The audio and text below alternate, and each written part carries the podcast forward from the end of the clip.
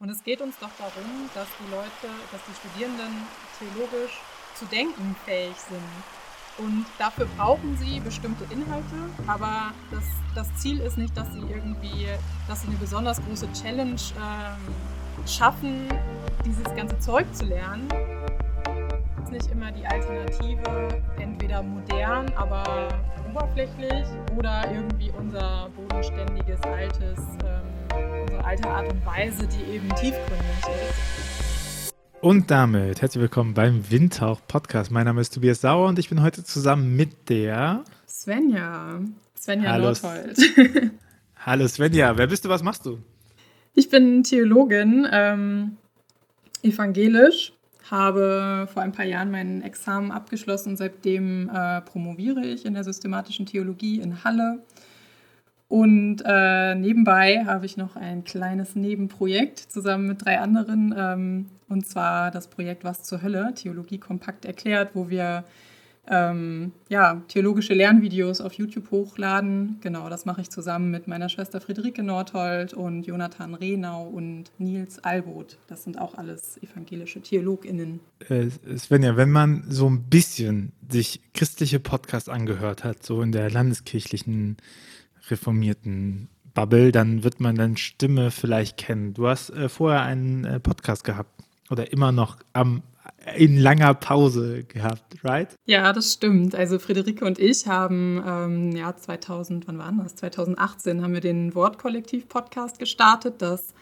war oder ist ein Predigt-Podcast. Ähm, das Konzept war, dass wir oder dahinter stand die Idee, dass wir gerne neue Predigtformate ausprobieren wollten und ähm, da irgendwie so eine Plattform bieten wollten, sich kreativ auszuleben mit der Predigt, ähm, da irgendwie so eine Art Experimentierfeld zu bieten. Und ähm, genau, wir haben immer GästInnen eingeladen, die dann am Ende der Folge gepredigt haben und mit denen wir aber vorher auch ein Gespräch geführt hatten, weil wir immer fanden, ähm, man hört irgendwie so eine Predigt anders, wenn man eine Geschichte, die Geschichte einer Person auch kennt, äh, es ist irgendwie nahbarer. Genau, und das haben wir, ja, weiß gar nicht genau, ich glaube so zwei Jahre ungefähr gemacht. Ähm, und seitdem sind wir jetzt in einer sehr langen Pause. Es ist noch nicht gesagt, dass das nicht nochmal wiederkommt. Im Moment haben wir aber einfach nicht die Kapazitäten. Ähm, genau, aber wer weiß. Und jetzt äh, seid ihr vom Audioformat auf ein äh, Videoformat gewechselt? Genau, also ich habe dann ja mein Examen gemacht, 2019 war das. Und ähm, Friederike hatte gleichzeitig ähm, mit Jonathan, der eben auch bei Was zur Hölle ist, eine Medienagentur gegründet. Also die waren da sowieso schon in dem Bereich Medien unterwegs. Friederike und ich hatten auch schon Erfahrung mit Projekten, mit dem Wortkollektiv-Podcast.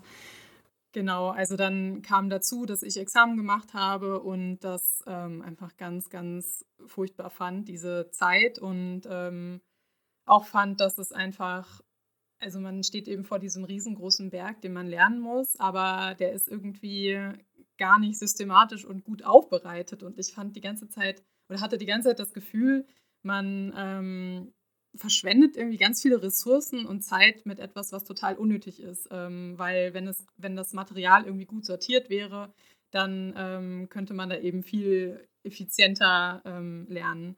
Und das wurde dann immer von lehrenden Seite oft so, ähm, ja, wurde immer so suggeriert, ja gut, das ist halt ihre Aufgabe, dass sie sich das, äh, also das ist Teil der Prüfung, dass sie sich irgendwie in diesem Wust, dass sie sich da durchkämpfen müssen durch den Dschungel und, it's äh, not a bug, it's a feature. Ja, es ist halt Teil der Leistung. Und äh, das fand ich immer so bescheuert und sinnlos, weil ich mir so denke, ähm, das Wissen in dieser Welt und auch, auch in der Theologie ist, steigt exponentiell.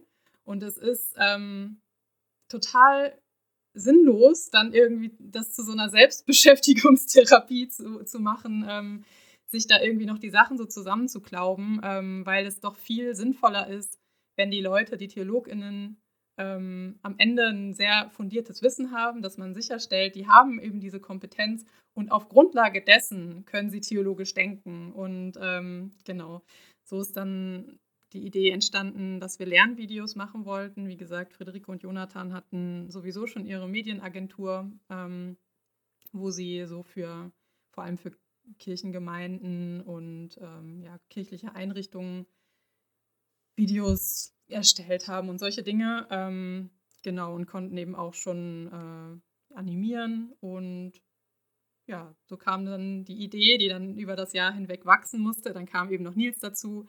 Und 2020 haben wir dann letztlich unser erstes Video veröffentlicht. Examen. Ich habe ich hab ja euren Examslide erst ganz spät gemacht. Ich bin ja katholisch. Ich, ich hatte ja das große Glück, katholische Theologie zu studieren. Und wir haben zumindest, seitdem ich da angefangen habe, so ein Bachelor-Master-System.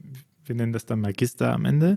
Aber du hast so stetige Prüfungsleistungen und du hast schon eine Magisterprüfung, aber die ist eher Kür. Also da gehst du hin und weißt eigentlich ganz genau, was du, äh, welche Themen nochmal abgefragt werden. Das ist dann schon nochmal viel Lernstoff, aber das ist im Vergleich zu allen anderen Prüfungen voll okay, weil es halt, weil du halt ziemlich genau weißt, worüber du geprüft wirst. So, äh, so letztes Mal zeigen, dass man lernen kann. Und als ich dann irgendwann mal hörte, also A, die erste Erfahrung war, alle evangelische Theologiestudierende aus dem Netzwerk, die sagten, ich mache demnächst Examen habe ich gelernt, okay, wenn du was von dem willst, sag das jetzt, weil sie sind einfach ein Jahr lang weg von der, von der Sache. Und dann habe ich gelernt, dass ihr einfach nochmal alles lernen müsst. Also das im Prinzip, ich fasse es zusammen, ist total egal war, wie eure Studium bis dahin gelaufen ist. Und äh, was ja mein persönlicher Horror wäre, auch die Sprachen können müssen. Das stimmt. Also flüssig. Ja, das stimmt. Und das auch nicht nur im ersten Examen, sondern dann im zweiten Examen auch nochmal. Also, wo man sich auch wirklich fragt, meine Güte, also spätestens da ähm, hat man es doch mal irgendwie genug gezeigt, dass man das kann. Ähm, so. Aber genau, also das Examen bei den evangelischen Theologiestudierenden ist, läuft eben so ab, dass man ja in der Regel so ein Jahr sich auf die Prüfungen vorbereitet, ähm, alle Fächer, ähm, ja, da durch alle Fächer nochmal so einen Durchritt macht ähm, und dann am Ende eben, ähm, je nach Landeskirche ist das verschieden, muss man so ungefähr drei, vier Klausuren schreiben. Das heißt, das sind so vierstündige Essays, die man dann zu einem Thema verfassen muss. Also es ist dann schon auch so, man muss irgendwie, man weiß nicht, was für ein Thema da kommt. Man hat dann irgendwie zwei, drei zur Auswahl aber muss da eben vier Stunden was zu schreiben können. Also es ist dann schon so, dass man einfach recht umfangreich äh, Dinge dazu wissen muss. Und äh, genau, dann kommen anschließend noch die mündlichen Prüfungen. Das ist dann auch, also ja, ist auch unterschiedlich von Landeskirche zu Landeskirche. Bei uns waren die zum Beispiel alle an einem Tag. Also das fand ich dann auch nochmal so ein psychischen Zusatzstress, ne? dass man irgendwie, man lernt halt ein Jahr lang ähm, und muss diese ganzen Sachen bei sich behalten. So, und dann an einem Tag alle auf einmal rauslassen. Und das war letztlich fand ich das dann gut, dass es nach einem Tag hinter mir lag, aber es war halt vorher natürlich total, ähm, ja, man denkt dann so, was ist, wenn ich da einen schlechten Tag habe, was ist, wenn die erste Prüfung gleich schlecht läuft, dann bin ich ja total demoralisiert für die restlichen Prüfungen. Genau, und zusätzlich ähm, vorher schreibt man dann eben auch noch eine Examensarbeit und eine Predigtarbeit. Und das ist einfach so ein ziemlich krasser Durchschritt. Ähm, genau, und die Sachen, die man im Studium gemacht hat, sind in aller Regel ähm, komplett egal. Ja, also ich bin da zwiegespalten. Ich finde, ähm, also ich habe das Studium sehr genossen dafür, da hatte ich sehr viele Freiheiten ähm, und fand auch jetzt so im Nachhinein, es ist natürlich toll, wenn man nochmal alles so im Zusammenhang gelernt hat. Also ich hatte danach schon das Gefühl, ein fundiertes Wissen zu haben. Deswegen finde ich das gar nicht an sich sinnlos, dass man am Ende nochmal sagt, okay, wir schauen, dass sie alles nochmal zusammenbündeln und das, dass wir das abprüfen. Aber ich finde, äh, man kann das ja ganz anders organisieren. Zum einen, also ein bisschen mehr strecken, was auch an einigen Fakultäten schon passiert. Und zum anderen finde ich eben wirklich, ähm, man, man kann das viel pragmatischer gestalten, dass man eben irgendwie klarer formuliert, was wird denn von einem erwartet ähm, und was ist das Material, äh, mit dem man sich gut vorbereiten kann.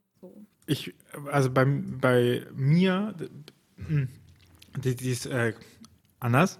Das äh, Examen, was ihr so lange macht, ist ja auch das kirchliche Examen. Ne? Man könnte auch einfach über die Universität den Abschluss machen, dann hat man nur nachher keine Möglichkeit mehr, oder schwieriger oder man hat es schwieriger nachher in den landeskirchlichen Dienst zu gehen, oder? Mm, ja, das stimmt. Allerdings sind die Prüfungen im Grunde dieselben. Also man kann einen Diplomabschluss machen, ähm, dann hat man aber genauso genau die gleichen Prüfungen wie beim kirchlichen Examen. Der einzige Unterschied ist, glaube ich, dass man irgendwie dann im Studium kein Gemeindepraktikum machen musste oder so. Und wer, wer, kirchliches Examen gemacht hat, der kriegt ein Diplom dann noch dazu. Also es ist ein formaler Akt, das bei der Uni noch zu beantragen. Ähm, genau, manche machen das eben trotzdem, weil sie, weil für sie klar ist, sie wollen auf jeden Fall nicht Pfarrerin werden. Ähm, genau, aber der Unterschied ist nicht, nicht besonders groß. Genau, und in der katholischen Theologie ist es aber meistens so, also ich glaube, überall so, dass das ein staatlicher Abschluss ist, also dass du den Magister hast. Und die Abschlussprüfung nach der Prüfungsordnung, nach der ich geprüft bin, war dann so, dass du deine Magisterarbeit geschrieben hast zu einem der, wir haben vier Bereiche der Theologie.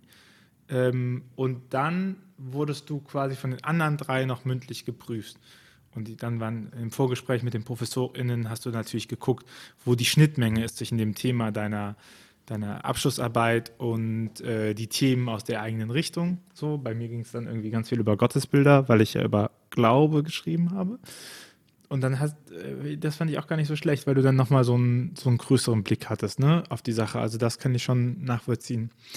Jetzt macht ihr also, äh, jetzt äh, macht ihr also äh, Digitalisierung von theologischen Inhalten, indem ihr sie verfügbar setzt. Genau, also wir ja, unser, unser unmittelbares Anliegen ist wirklich, dieses Examen ein bisschen zu erleichtern. Und ähm, das muss halt nicht, ähm, ja, Examensvorbereitung muss nicht so sein, dass man äh, komplett kein Leben mehr hat. Ähm, das kann auch irgendwie ein bisschen freudvoller und spielerischer äh, funktionieren. Und das versuchen wir ähm, zu ermöglichen. Und deswegen sind auch unsere Videos, die sind meistens so um die 15 Minuten lang und orientieren sich sehr stark an Examensklausurthemen. Ähm, also unser erstes Video war zum Thema trinitarischer Streit. Das ist so ein sehr klassisches und oft sehr ungeliebtes ähm, Examensthema in der Kirchengeschichte. Und ähm, genau, das ist so unser Ausgangspunkt, aber wir, wir versuchen das auch irgendwie ein bisschen auszuweiten, beziehungsweise immer mal wieder so in die Schnittstelle zu gehen, dass es natürlich auch ähm, für einfach theologisch Interessierte trotzdem auch interessant ist. Und ähm, genau, da sind wir gerade so ein bisschen dabei, da so eine Balance zu finden. Äh, weil, wenn ich dich richtig verstanden habe, das große Problem in der Examsvorbereitung nicht unbedingt der Stoff ist, den man zu lernen hat, sondern dass der Stoff überhaupt gar nicht zugänglich ist, sodass man ihn schnell lernen kann, sondern dass man selber noch irgendwie seinen Weg durchs Labyrinth finden muss. Ja, so habe ich das sehr stark erlebt. Ähm, und ich glaube, ein großes Problem ist sehr oft, dass die Studierenden einfach den Wald vor lauter Bäumen nicht mehr sehen und dass man, also ist, glaube ich, ein generelles Problem an Universität, auch nicht nur in der Theologie, dass man einfach mit einer sehr großen Detailfülle erstmal bombardiert wird in den Vorlesungen und dann manchmal gar nicht mehr die einfachsten Fragen beantworten kann, weil man sie nicht mehr sieht in der Detailfülle. Zum Beispiel war Jesus auferstanden oder nicht? ja. ähm, Genau, und wir versuchen jetzt mit unseren Videos da einfach die groben Linien erstmal zu, aufzuzeigen. Also wir haben zum Beispiel auch ein Überblicksvideo gemacht von der alten Kirche bis zur Reformation, dass man einfach erstmal irgendwie checkt, in was für einem Rahmen bewege ich mich eigentlich. Was sind die großen Linien, ähm, die ich dann eben mit den Details füllen kann. Und ich finde, das passiert sehr wenig an den äh, Universitäten. Man hat immer so einen Flickenteppich an Informationen und ganz oft fehlt eben das große Ganze. Und ähm, ja, das das ist jetzt so das, was wir eben versuchen mit diesen 15-minütigen Videos. Und wir haben da schon auch, kriegen sehr oft Nachrichten, dass uns Leute eben schreiben, ah, ich habe mit eurem Video meine Klausur äh, geschrieben und habe eine Eins bekommen. Und also ich bin einfach davon überzeugt, dass man mit, ja, mit den Videos gute Klausuren schreiben kann. Und ähm, dass es gar nicht immer dieses riesige äh, Gerüst braucht. So. Und das ist ja nochmal verrückt, weil ich, ich, erinnere mich noch an Anfang von meinem Studium. Ne? Und wenn du irgendwas, also jetzt ja noch viel mehr und damals, als ich angefangen habe, 2010, so, wenn du eine Frage hattest, hast du sie bei Google eingegeben, hast den Wikipedia-Artikel darüber gelesen und hattest einen Überblick darüber, worum es gehen könnte in diesem Thema. Ne? Und dann habe ich angefangen, Theologie zu studieren und meine erste Ausarbeit musste ich schreiben über ähm, das Katechuminat während der konstantinischen Wende und die Veränderung da drin. Ich hatte keine Ahnung, was Katechuminat ist. Weißt du es? Äh, das ist jetzt ehrlich gesagt auch nicht so richtig. Also, ja, schon, so. aber der Begriff ist irgendwie. Das Katechuminat sind quasi TaufanwärterInnen. So, der Prozess der TaufanwärterInnen, der früher viel langwieriger war, weil man halt auch dachte, äh, mit der Taufe werden die Sünden vergeben und das ist aber eine einmalige Chance. Danach musst du halt wieder sündenfrei leben. Wer kann das schon? Also, was haben die Leute gemacht? Haben einfach bis zum Tod gewartet. Da war die Taufe nachher sowas wie die letzte Ölung, weil wir dachten, ich bin ja nicht dumm, genau, so wenn ich mich nicht mehr bewegen kann. dann ja auch gemacht hat, genau. erst auf dem Sterbebett getauft wurde. Und also habe ich Katechuminat eingegeben bei Google mhm. und ich habe es nicht richtig verstanden, was Katechuminat ist. Ne? Und ich glaube, so dieses, sich das klar zu machen, dass, äh, dass die Digitalisierung der Lerninhalte voll vorspringt, die, die Informationen viel zugänglicher sind und dass Theologie da schon so ein elitäres Nischendasein frisst. Ne? Dass du die Wikipedia-Artikel zu theologischen Themen sind oft dürftig, und aber auf der anderen Seite gibt es ja krasse Lexika, ne? Also das LTRK, das RGG, das TRE und so, die, und da sind die ja voll gut aufgearbeitet, womit man arbeiten könnte. Aber selbst die bekommst du ja nicht. Also es, dass du irgendwie einen Online-Zugang einen, einen relativ bezahlbaren Online-Zugang zum TAE bekommen könntest oder ja, sowas. Ja, und ich würde auch sagen, also man sagt, man sagt ja oft, ähm, Lexikon-Artikel sind eigentlich für die Leute da, die sich schon auskennen mit dem Thema. Also oft wird man aus einem Lexikon-Artikel einfach nicht wirklich schlauer, weil der schon ganz viel voraussetzt. Und ich glaube, das ist oft an der Universität das Problem, dass nicht mehr verstanden wird, was man voraussetzen kann und was nicht. Und das führt dann bei den Lehrenden zu sehr viel Frust. Also ich habe das auch schon oft erlebt, dass dann sich da beschwert wird, dass man ja gar nichts mehr an grundhistorischem Wissen bei den Studierenden voraussetzen kann.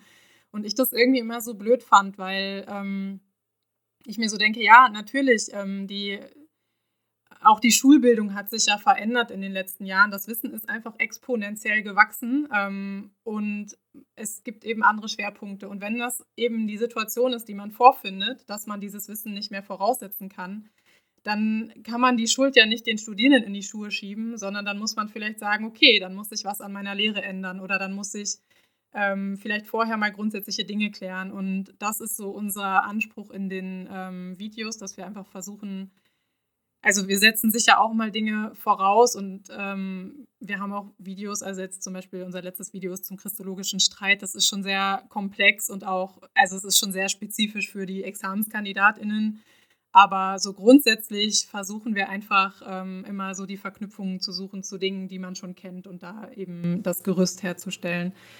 Und, Aber ja. ich glaube auch nicht, dass es darum, dass die Schwierigkeit ist ja auch nicht, ob die Themen komplex sind oder nicht, sondern die Schwierigkeit ist ja, ob die Themen, ob die Komplexität verfügbar gemacht wird oder nicht. Also wie viele Leute gucken sich, gucken sich, also kurz erklärt zum Beispiel, ja, beziehungsweise genau äh, das englische Original, das ist ja ein, ein, Artikel, ein Account, der wahnsinnig gut geht. Oder es gibt Total. ganz viele Engineering-Accounts genau. oder sowas. Und, ne? Ja, und das ist ja immer das große Missverständnis, dass ähm, viele Lehrende dann schnell eben in diesen Sprech gehen, ja, die Studierenden, die haben halt keinen Bock und die sind faul, die machen nichts.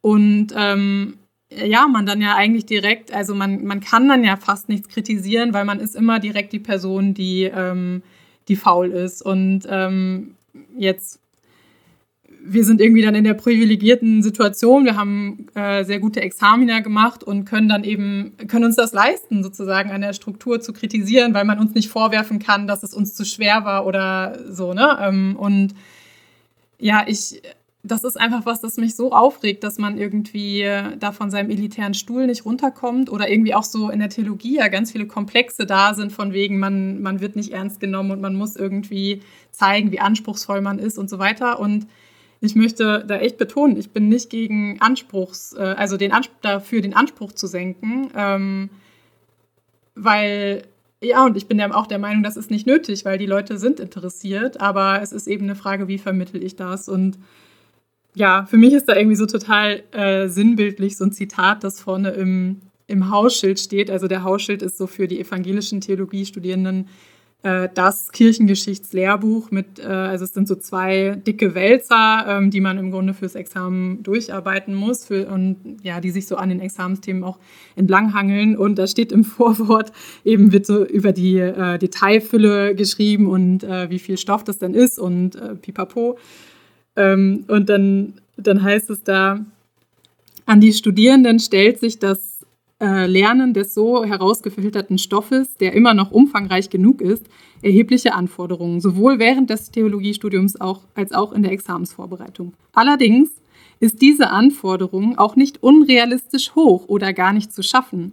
Wer das nicht glaubt, dem sei ein Gespräch mit Studierenden der Medizin oder Jurisprudenz empfohlen, wo große Lernpensen ganz selbstverständlich verlangt und auch bewältigt werden. Lernen verlangt Fleiß, daran führt kein Weg vorbei. Und das drückt genau das für mich aus, was mich so aufregt. Also einerseits will man halt immer sich vergleichen mit den anderen Fächern und will irgendwie auch elitär bleiben und angesehen und hat irgendwie zu knabbern mit damit mit dem eigenen Bedeutungsverlust. Und andererseits ist es dann immer, ja, geht es immer auf diese Schiene, ja, die Leute sind faul ähm, und die wollen nicht und äh, der Anspruch wird immer geringer. Und damit macht man es sich einfach sehr, sehr einfach, finde ich. Und ähm, das ist sowas, wogegen wir uns richten mit den Videos. Ähm, uns, also wir haben dann einfach einen viel pragmatischeren Ansatz, dass wir sagen, ja, es ist doch wichtig, dass die Studierenden am Ende die Inhalte können. Ähm, wie schaffen wir das, dass sie das am Ende können und nicht, ich beweise mir oder ich beweise euch, wie, wie faul ihr seid und äh, wie dumm, weil ihr es halt nicht schafft. So. Oder weil ihr irgendwie nicht damit klarkommt. Und das finde ich irgendwie so, ja, ganz, ganz blöd. Und ich meine, also ich habe selbst Biomedizin studiert, bevor ich Theologie studiert habe. Also ich kenne diesen Betrieb. Ähm, also wir haben einfach sehr viele Kurse mit den MedizinerInnen zusammen, haben auch dieselben Klausuren geschrieben. Und da hatte ich halt genau das, also dieses Bulimie-Lernen, ähm, wo am Ende eigentlich gar nichts hängen geblieben ist. Also ich habe das studiert, weil ich einfach sehr mathematisch und naturwissenschaftlich interessiert war und das immer geliebt habe, so diese also das eigene Denken, irgendwie das Problem lösen, selber Aufgaben lösen, Ideen entwickeln und so weiter. Und im Studium habe ich dann vorgefunden, dass ich einfach nur irgendwelche Sachen auswendig lernen musste und dann die in der Klausur ankreuzen. So, ne? Und am Ende hatte ich alles wieder vergessen. Und das ist doch genau das, was wir in der Theologie gerade nicht wollen. Also deswegen habe ich angefangen, Theologie zu studieren, weil ich nachdenken wollte. Und es geht uns doch darum, dass die Leute, dass die Studierenden theologisch ähm, zu denken fähig sind. Und dafür brauchen sie bestimmte Inhalte, aber das, das Ziel ist nicht, dass sie irgendwie, dass man, dass sie eine besonders große Challenge ähm, schaffen, dieses ganze Zeug zu lernen, sondern das Ziel ist doch, ihnen das Wissen zu vermitteln, damit sie denken können. Und das ist, finde ich, einfach ein komplett anderer Ansatz. Und ich glaube, ergänzend nochmal, du hast jetzt gerade sehr stark die Innenperspektive eingenommen von Theologiestudierenden. Ich bin jetzt ein paar Jahre schon raus aus dem Unikosmos und es ist wahnsinnig schwer, auf äh, theologisches Wissen zugreifen zu können von außen. Ne? Ich habe gesagt, ein TRE, ein LTRK, einen RGG, du findest da gar keinen Online-Zugang zu.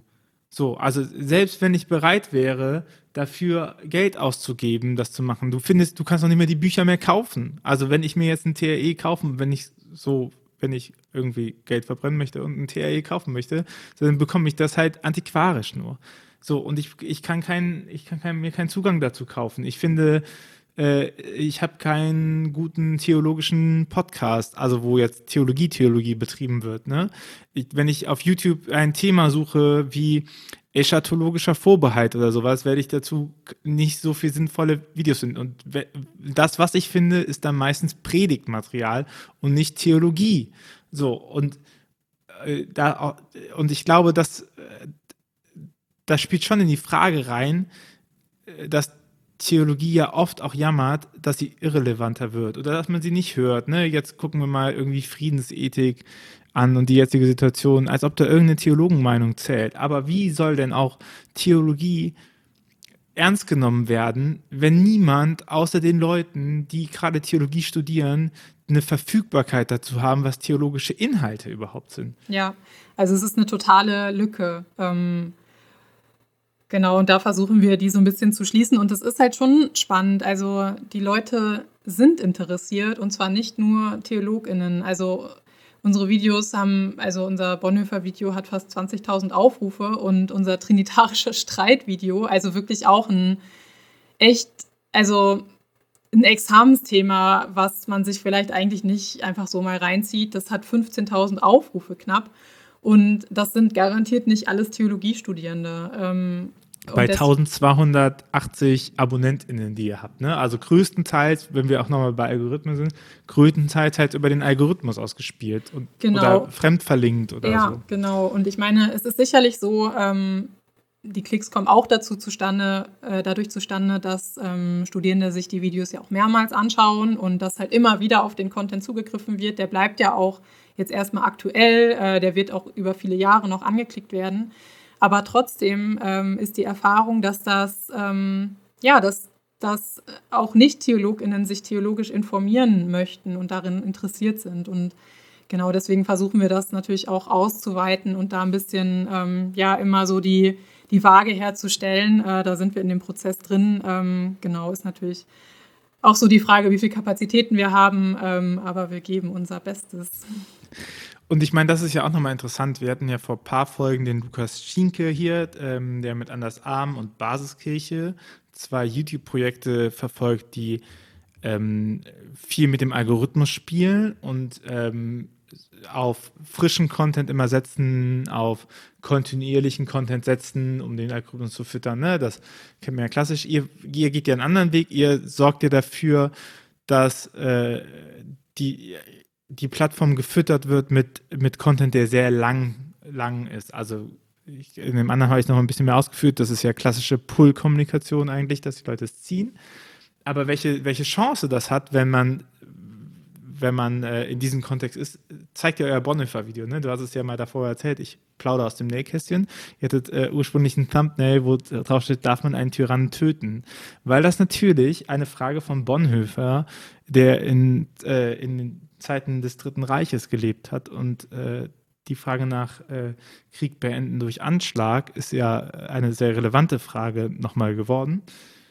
Und da sieht man ja auch, wo wir wieder bei Verfügbarmachen von Theologie ist, da sieht man ja, wann, wann ist dieses Video gepusht worden, als der Angriffskrieg gegen Russland, äh, gegen, gegen ja, die Ukraine nee, das, äh, zugenommen ja, hat. Ja, also das, äh, das war schon so, dass das Video irgendwann ist das, wurde das irgendwie ganz viel ausgespielt und äh, plötzlich sind die Klickzahlen ganz rasant in die Höhe gegangen. Das hatte aber mit dem Krieg nichts zu tun. Das war vorher noch. Ähm, irgendwie sind wir da in eine Bubble reingekommen das war, also wir haben das äh, Thumbnail dann rausgenommen, weil wir da ein bisschen in so, ja, in so eine rechte Bubble irgendwie reingeraten sind, beziehungsweise sah das auf den Kommentaren so ein bisschen so aus, wo es dann auch viel noch so um, äh, ja, das war schon ein bisschen länger auch noch her, dass ähm, ja immer so von wegen, dass auf, auf Merkel bezogen wurde und sowas. Und äh, das war uns dann nicht so recht, dann haben wir das rausgenommen. Ähm, genau, aber natürlich ist diese Frage jetzt auch wieder extrem aktuell geworden und ähm, es ist eine Frage, mit der sich Menschen beschäftigen und nicht nur TheologInnen. Ja, und es zeigt halt nochmal, wie, wie, äh, wie wichtig es ist, wenn man Themen der Theologie eben auch nach außen verfügbar macht. Weißt du? Also zeig mir den anderen Aufsatz, der im Moment über Bonhoeffers Ethik äh, gesetzt wird und der das in die aktuelle Zeit übersetzt. Und so ein Algorithmus kann das schaffen. Ne? So ein Algorithmus kann ihn halt nochmal pushen. Wenn man jetzt Theologie einsieht, ist das Video auch das, was, was man sieht auf der Stelle. Und, und ich glaube, das ist ja auch die Chance, wenn man eben den füttert äh, mit, mit Informationen und wenn man das Internet mit Informationen füttert, dass eben auch zur richtigen Zeit die richtigen Häppchen auch nochmal ausgespielt werden können. Und dass es nochmal, dass es dadurch auch Relevanz bekommt. Ne? So, und dass man auch nicht immer alles neu machen muss, sondern dass es ja auch darum geht, äh, das war ja auch ein Anliegen, ähm, Inhalte, die bestehen, einfach so aufzuarbeiten und zu, zu, systematisieren, dass sie in der jetzigen Gesellschaft eben auch Platz haben. Ja, ne? ja und es ist nicht immer die Alternative, entweder modern, aber oberflächlich oder irgendwie unser bodenständiges, altes ähm, unsere alte Art und Weise, die eben tiefgründig ist, sondern man kann eben auch mit den neuen Formen auf eine kreative Weise und unterhaltsame Weise tiefgehende Inhalte vermitteln. Also es ist einfach kein Widerspruch und man muss sich auch nicht diesen, ähm, ja, dem Algorithmus beugen. Ähm, unser erstes, unser vordergründiges Ziel ist ja, das Examen zu erleichtern und die Reichweite ist, ähm, ja, ist natürlich schon, spielt eine Rolle, aber ist schon sekundär und das macht uns da natürlich ein bisschen frei so, ne? Und es bleibt einfach ein beständiger Inhalt, der kontinuierlich abgefragt wird. Aber ihr seid genau an dieser Stelle, ne? Wenn, wenn ich halt ein Thema habe, dann suche ich halt auch bei YouTube, ob ich das Ja, genau. Finde, also ne? YouTube ist halt eine sehr große Suchmaschine und ähm, da werden eben nach solchen Dingen gesucht und YouTube ist doch recht leer, was ähm, qualifizierte theologische Beiträge angeht. Und dabei glaube ich auch, es ist äh, ich glaube auch, dass ähm, Theologie, also ich bin leidenschaftlich gern Theologe und ich glaube, die Theologie ist auch ein sehr wichtiges Korrektiv innerhalb von Kirche. Und wenn du dir anguckst, wie irgendwie digitale Kirche ganz oft ist, das ist natürlich jetzt eine sehr fiese Allgemeinaussage, aber äh, sie hat mehr zu tun mit Frömmigkeiten als mit Theologie. Ne? Wenn man, äh, also, hm, die Frage, wie du Gott aussprichst zum Beispiel, ist eine Frage nach von Frömmigkeit erstmal, ne? wie sie beantwortet wird, dass man halt sagt, ich wähle den Gottesnamen so und so. Das ist eine Frage von Glaubenspraxis, von Frömmigkeit, wie ich das sehe, wie meine Spiritualität ausdrückt. Theologisch, die theologische äh, Herangehensweise an die Frage wäre ja zu sagen, okay, wie ist es, Ne, ich verweise auf den äh, Podcast vor ein paar Folgen mit Lisa, äh, wo wir es mal ein bisschen ausgebrütet haben. Da war die Frage, wie wurde es denn bis jetzt genannt? Warum gibt man überhaupt einen Namen? Und das ist halt ein viel breiteres Spektrum, was eben nicht unbedingt in 30 Sekunden passt, aber wo man zumindest mal mit 30 Sekunden anteasern kann. Mm, und ich glaube auch, dass diese Vermischung von Frömmigkeit und Theologie etwas ist, was ich allgemein sehr kritisch sehe. Also ich glaube, man muss nochmal festhalten, dass das zwei verschiedene Pole sind. Also was ich glaube und was ich wissenschaftlich erarbeite, muss nicht direkt synchron sein. So, ne? Das, das stimmt, ähm, wobei natürlich ja, ich glaube, das ist je nach Fach in der Theologie auch so ein bisschen unterschiedlich wahr, weil, also ich glaube. Aber auch je Beispiel, nach Studierenden und Professoren. Ja, und natürlich ist es in der Dogmatik, wo es irgendwie schon darum geht, ähm, den christlichen Glauben in seinen Inhalten zu formulieren und zu reflektieren und äh, der irgendwie auf eine Weise doch auch irgendwo einen normativen Anspruch hat, äh, also als die Dogmatik als Fach, ähm, ist das natürlich ein bisschen was anderes. Da spielen dann irgendwie die eigenen Frömmigkeiten vielleicht noch mehr eine Rolle als, ähm, ja, wenn ich irgendwie mit literaturwissenschaftlichen Methoden an die Bibel gehe, aber natürlich auch da gibt es dann natürlich auch wieder die, die Fragen, also viele sehr pietistische, ähm, ja, in pietistischen Kreisen ist es vielleicht, ist die historisch-kritische Methode vielleicht ein bisschen angefochtener als jetzt in äh, landeskirchlichen Kreisen. Ne? Also natürlich spielt die eigene Frömmigkeit für das eigene Denken eine Rolle, aber ich glaube, es stimmt, was du sagst, dass man das natürlich immer reflektieren muss und äh, irgendwie versucht, versuchen voneinander zu trennen. Aber ich glaube, dass es nicht wirklich möglich ist am Ende. Weißt du, Frömmigkeit ist die Frage nach, wie ich bete und Theologie ist die Frage, ob Beten überhaupt was nützt. Genau, aber wie ich diese Frage beantworte, hat natürlich auch damit zu tun, welche Erfahrungen ich gemacht habe und wie. Aber trotzdem, ich könnte auch sagen, aller, nach aller Wahrscheinlichkeit bringt Beten überhaupt nichts im Sinne von du und des. So, und trotzdem bete ich aus meiner Frömmigkeit heraus. Und ne, ich habe es scherzhaft gesagt, so einfache Fragen wie ist Jesus jetzt auferstanden oder nicht.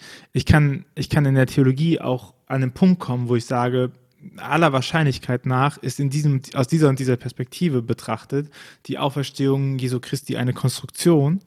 Trotzdem muss das nicht meine Frömmigkeit berühren, weil vielleicht die Aussage, die getroffen wird, keine historisch kritische Aussage ist, sondern eine, eine mystische Aussage. Ne? Das stimmt. So. Also es ist sozusagen im frommen Modus ist es möglich, dem, dem Denken widersprüchlich äh, oder entgegenstehend zu agieren. Sag mir eine Wissenschaft, die nicht davon geprägt ist, wie man die Welt sieht. Ne? Also wenn das, ich BWL genau, studiere, ist, eine, ist, es halt auch ein Unterschied, ob ich. Das ist eine generelle Sache, ja. ja.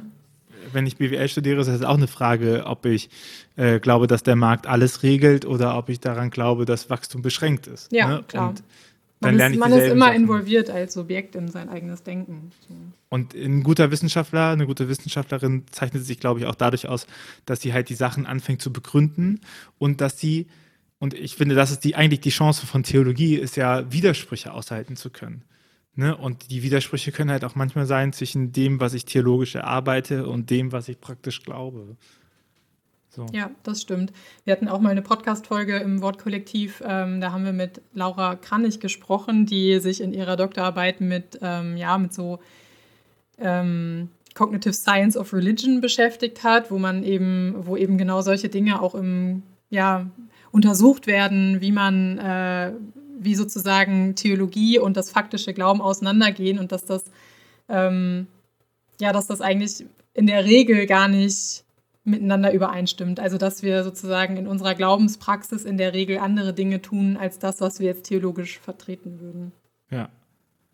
Ja, weil es eben nicht dasselbe ist. Und ich, ich, ich vermisse das schon in digitaler Kirche, ähm, ernsthafte Theologie zu betreiben. Ne? Und ich meine, das ist natürlich schwierig, weil ich glaube, selbst unter Theologiestudierenden die Trennung zwischen, zwischen Frömmigkeit und Theologie nicht so klar ist. Und die Verwischtheit. Also ich habe mich zum Beispiel immer dagegen gewehrt, äh, dass, äh, dass man irgendwie auf die Idee kommt, vor der Vorlesung zu beten. Nicht, weil ich ein Problem damit habe zu beten, aber also ganz ehrlich, wir können nicht als ernsthafte Wissenschaft äh, uns setzen und dann sagen, wir sind ja eine Glaubensgemeinschaft, die irgendwie mal die Bibel besonders gründlich ja, sucht, weißt du? Dann kann ich aber in die Gemeinde gehen, das zu machen. Verstehe ich, aber ich sehe es tatsächlich ein bisschen anders, weil ich, ähm, ja, habe ich ja gerade auch schon gesagt, ich glaube einfach, dass das Nachdenken eben sehr stark geprägt ist von dem, wie, was wir erfahren. Und wenn das gar keine Rolle spielt, dann ähm, ändert sich auch die Theologie, ne? Und ich das irgendwie schon, also schon das Gefühl habe, es driftet auseinander, also kirchliches Leben und Theologie ähm, und hat irgendwie, ja, ist oft nicht mehr so richtig aufeinander bezogen und, und verliert dadurch auch ihren Sinn. Und ich irgendwie finde, ähm, ja, das, das darf da schon eine Rolle spielen, weil es auch darum geht, das zu reflektieren. Genau, es darf eine Rolle spielen, aber es ist nicht das Framing. Ja. Das Wenn stimmt, jemand sich ja. davor trifft, um zu beten davor, habe ich gar kein Problem ja. damit. Wenn man irgendwie eine, also klassisch ist ja, dass man so eine Universitätsgemeinde noch hat, ne, mit eigenen Unigottesdienst oder sowas. Wenn man das macht und sich dahin mit versteht als Ergänzung, dann ist das okay. Aber wenn das Framing ist, wir beten jetzt, bevor die Vorlesung kommt, damit äh, Gott uns den Geist der Erleuchtung gibt, dann denke ich mir, sorry, das ist, ja, das ist für mich unwissenschaftlich. Ist natürlich die so. Frage, wie man das so, ähm, ja, ja, wie man das dann so darstellt. Ich bin da ein bisschen in so einer... Beten, bevor das... Nee, nee, weiß ich. Ähm, weiß auch, dass das nicht so gemeint ist. ähm, ich bin da auch selber in so einer... Habe da jetzt auch nicht die letzte Antwort, aber ich sehe schon sehr stark in der Theologie... Das ist ja auch manchmal wieder Ausdruck dieses, okay, wir werden nicht ernst genommen als Wissenschaft und wir müssen deswegen alles abschotten von uns, was irgendwie ansatzweise ähm, so aussieht, als würden wir hier nur ähm, ja, irgendeinen Humbug machen, sondern dass man natürlich dann schon irgendwie sehr betont, wir arbeiten methodisch, wir arbeiten wissenschaftlich reflektiert, was ich auch, was ja auch so ist und was ich auch äh, richtig finde. Und gleichzeitig finde ich es, ähm, also finde ich es legitim, dass ähm, auch Frömmigkeit auch in den Fakultäten eine Rolle spielt, dass es irgendwie Andachtsräume in Fakultäten gibt weil das eben das ist, wofür die Theologie da ist und wofür sie auch angefragt wird. Und wenn sie das komplett ausklammert aus ihrem Bereich, dann ähm, ja, ist die Frage, ob das, was man da gedanklich noch macht, ob das nicht, ja, dann, dann kann man die Theologie eben auch anderen Fächern zuordnen, ne? was ja auch schon passiert ist, dass eben Kirchengeschichte ist ein Teil der Geschichtswissenschaften, ähm, Altes Testament ist ein Teil der Orientalistik, dann arbeitet man eben historisch und ähm ich glaube, das, äh, ich glaube, es ist äh, kein Widerspruch da drin, ne? Nee, so, nee. Sondern, aber ich glaube, es ist schon wichtig, äh, dass die Theologie den Anspruch hat. Also ich glaube, wenn man Theologie beschreiben möchte, muss man die Fähigkeit haben, von seinen eigenen Glaubensüberzeugungen temporär zurückzutreten, ja, um abstrakt wissenschaftlich auf Themen drauf zu gucken. Und, und das verlange ich schon so. Ich kann in meinem Gebet kann ich das so machen, wie ich das möchte.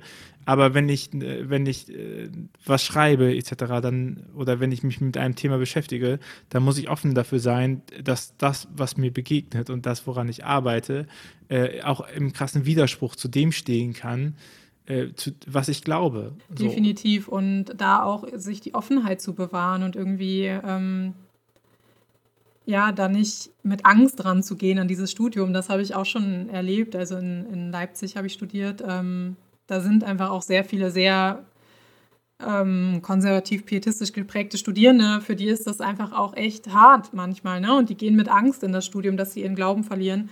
Aber ich glaube, ähm, richtigen Gewinn aus dem Studium zieht man nur, wenn man sich darauf erstmal einlässt und dann auch, ja, auch der Glaube ja daran wiederum wachsen kann.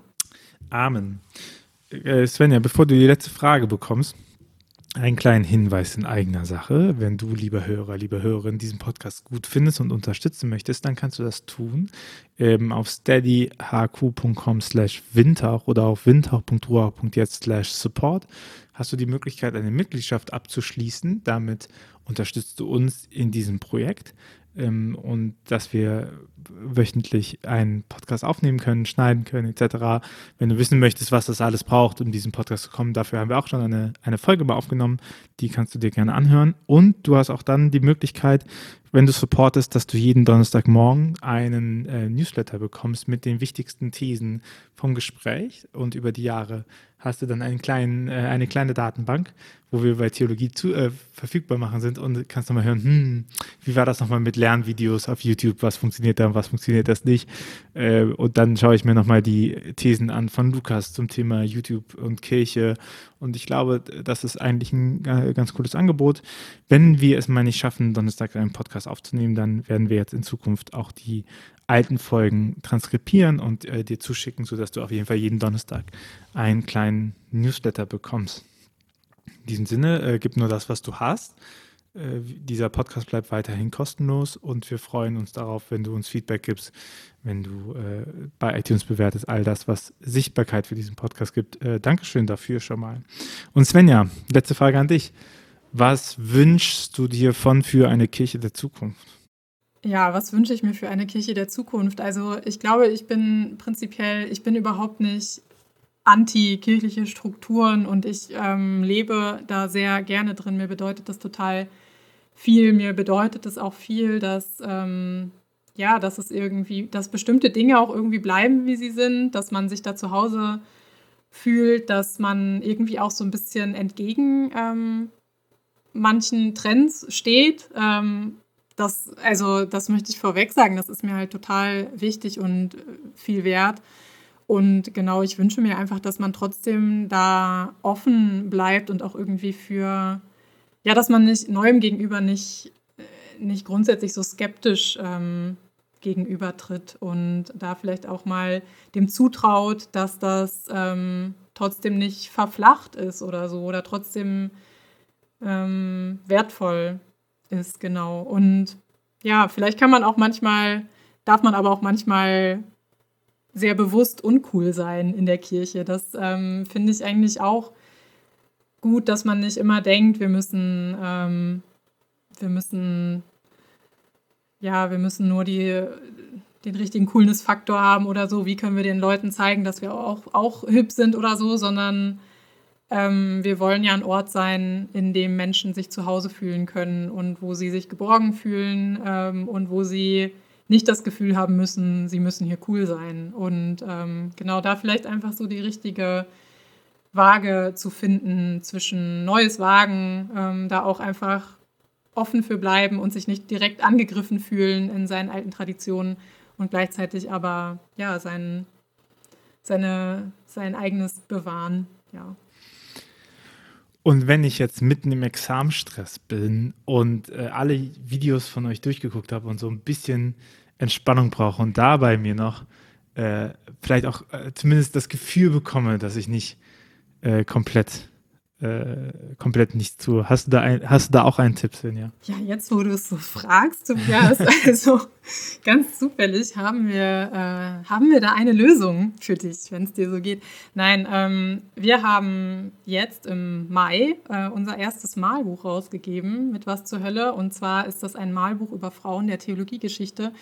Und ähm, der Gedanke dahinter war zum einen, dass wir ähm, genau irgendwie ein Produkt schaffen wollten, was was irgendwie Entspannung bietet, also wo man äh, zur Ruhe kommt, ähm, ja, und, und sich selbst was Gutes tun kann, aber gleichzeitig vielleicht dann sich im Examen das auch erlauben kann und kein schlechtes Gewissen hat, weil man trotzdem sich irgendwie mit Theologie beschäftigt. Und ähm, ja, wir wurden irgendwann mal gefragt, auch tatsächlich, ob wir mal Bilder aus unseren Videos zur Verfügung stellen können ähm, zum Ausmalen. Und so kam dann die Idee, dass wir doch ein Malbuch machen könnten. Es gibt trotzdem auf unserer Website auch ähm, kostenlose Bilder zum Ausmalen. Aber jetzt gibt es eben auch dieses Malbuch, wo es zu jeder Frau ähm, auch noch einen Text gibt. Also ihr erfahrt auch was über diese Person. Genau. Und es war so unser Anliegen. Also wir wurden schon oft darauf hingewiesen, dass unsere Videos einfach sehr männlich sind und das, das stimmt total. Also es ist einfach ein Problem in der Theologie, dass sie sehr, sehr männlich ist und das hat zum großen Teil historische Gründe. Äh, in der Kirchengeschichte sind eben sehr viele Personen männlich, äh, in der Theologiegeschichte eben auch.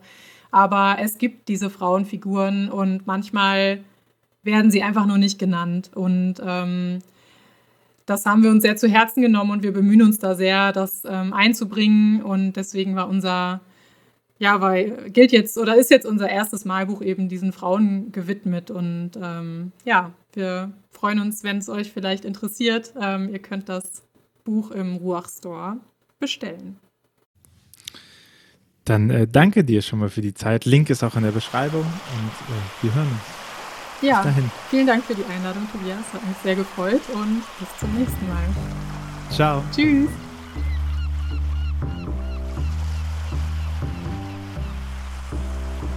Dieser Podcast ist eine Gemeinschaftsproduktion von Ruach Jetzt und der Evangelischen Arbeitsstelle für missionarische Kirchenentwicklung und diakonischen Profilbildung MIDI. Produziert von Ruach Jetzt. Mehr Informationen findest du auf windhauch.ruach.jetzt.